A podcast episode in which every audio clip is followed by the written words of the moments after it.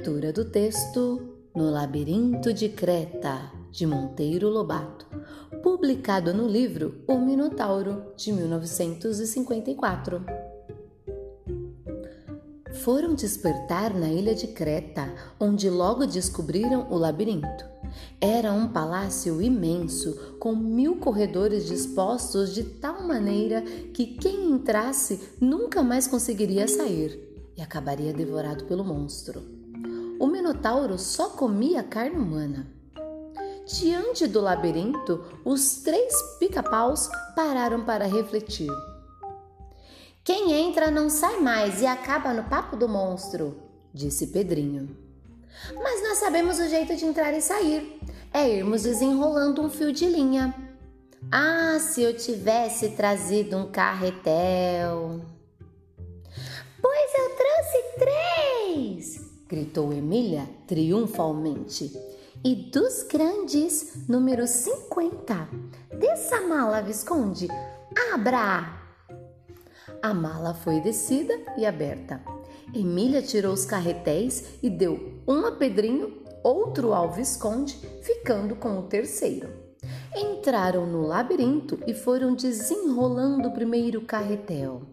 Quando a linha acabou, desenrolaram o segundo. E quando a linha do segundo acabou, começaram a desenrolar o terceiro. Eram corredores e mais corredores, construídos da maneira mais atrapalhada possível, de propósito para que quem entrasse não pudesse sair. Antes do terceiro carretel chegar ao fim, Emília sentiu a aproximação de qualquer coisa. Percebo uma caatinga no ar, disse ela baixinho, farejando. O monstro deve ter seus aposentos por aqui. Uns passos mais e pronto!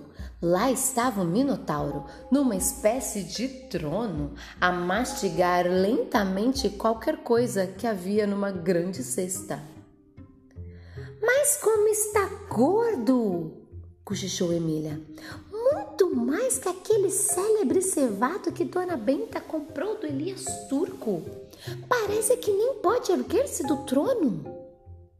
De fato, o monstro estava gordíssimo, quase obeso, com três papadas caídas. O seu corpanzil afundava dentro do tronco. Que teria acontecido? Mesmo assim, era perigoso aproximar-se, de modo que, novamente, Emília recorreu ao Visconde. Vá lá, meu bem, chegue-se ao gordo e, com muito cuidado, peça informações sobre a tia Anastácia. Hum, e se ele me devorar? Não há perigo. Nem a esfinge o devorou, quanto mais o minotauro. Só as vacas devoram os sabugos. Ah, mas ele é um touro e os touros também comem sabugos.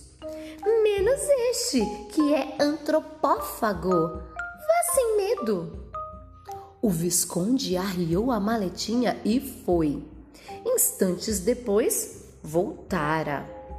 E então? perguntou Pedrinho. Não fala, não responde.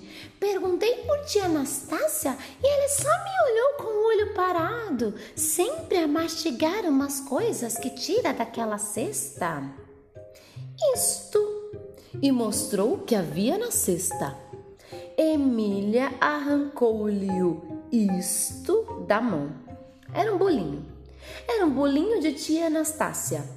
Que alegria! Aquele bolinho era a prova mais absoluta que tia Anastácia estava lá. E viva! Pedrinho comeu o bolinho inteiro e lamentou que o Visconde só tivesse trazido um. Vamos procurá-la com o resto de linha que ainda temos, disse Emília, examinando o carretel. Há de dar.